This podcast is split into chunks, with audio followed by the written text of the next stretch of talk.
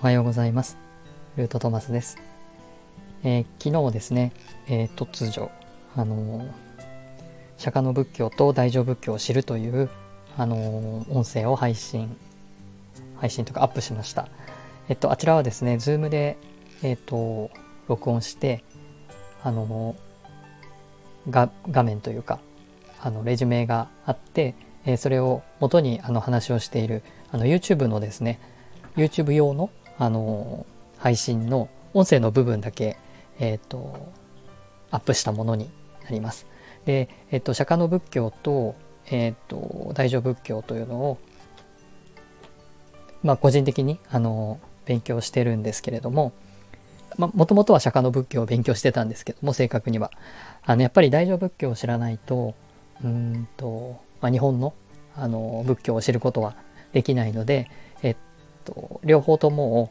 あの、解説してくださってる佐々木静香先生の本をもとに、え自分なりにまとめて、えまあ、あの、自分が習得するために、なんていうか、配信をする。えそれを、まあ、あの、初心者の方とかに聞いていただければというふうに思いまして、あの、去年からね、やりたいと思ってたんですけれども、あの、なかなか進んでいなくて、ようやく、えっ、と、4月中になんとか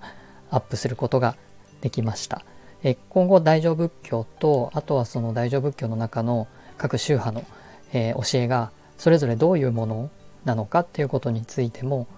えっ、と、ご紹介していけたらなというふうに思っています。やっぱりあの、画面がないと、えー言葉がとても難しいので、え音声だけでは難しいかなと思って YouTube の方で、まあ、基本的にはアップしております。あの、リンクをね、あのー詳細欄、概要欄か、に、あの、貼っていますので、もし興味のある方は、あの、そんなに毎日毎日アップするとかはできないと思うんですけど、少しずつ、えーアップしていきたいと思っておりますので、ぜひ、あの、チャンネル登録とかをしていただけたら嬉しいです。まだほとんどあのアップしているものは特にないんですけども、えー少しずつ、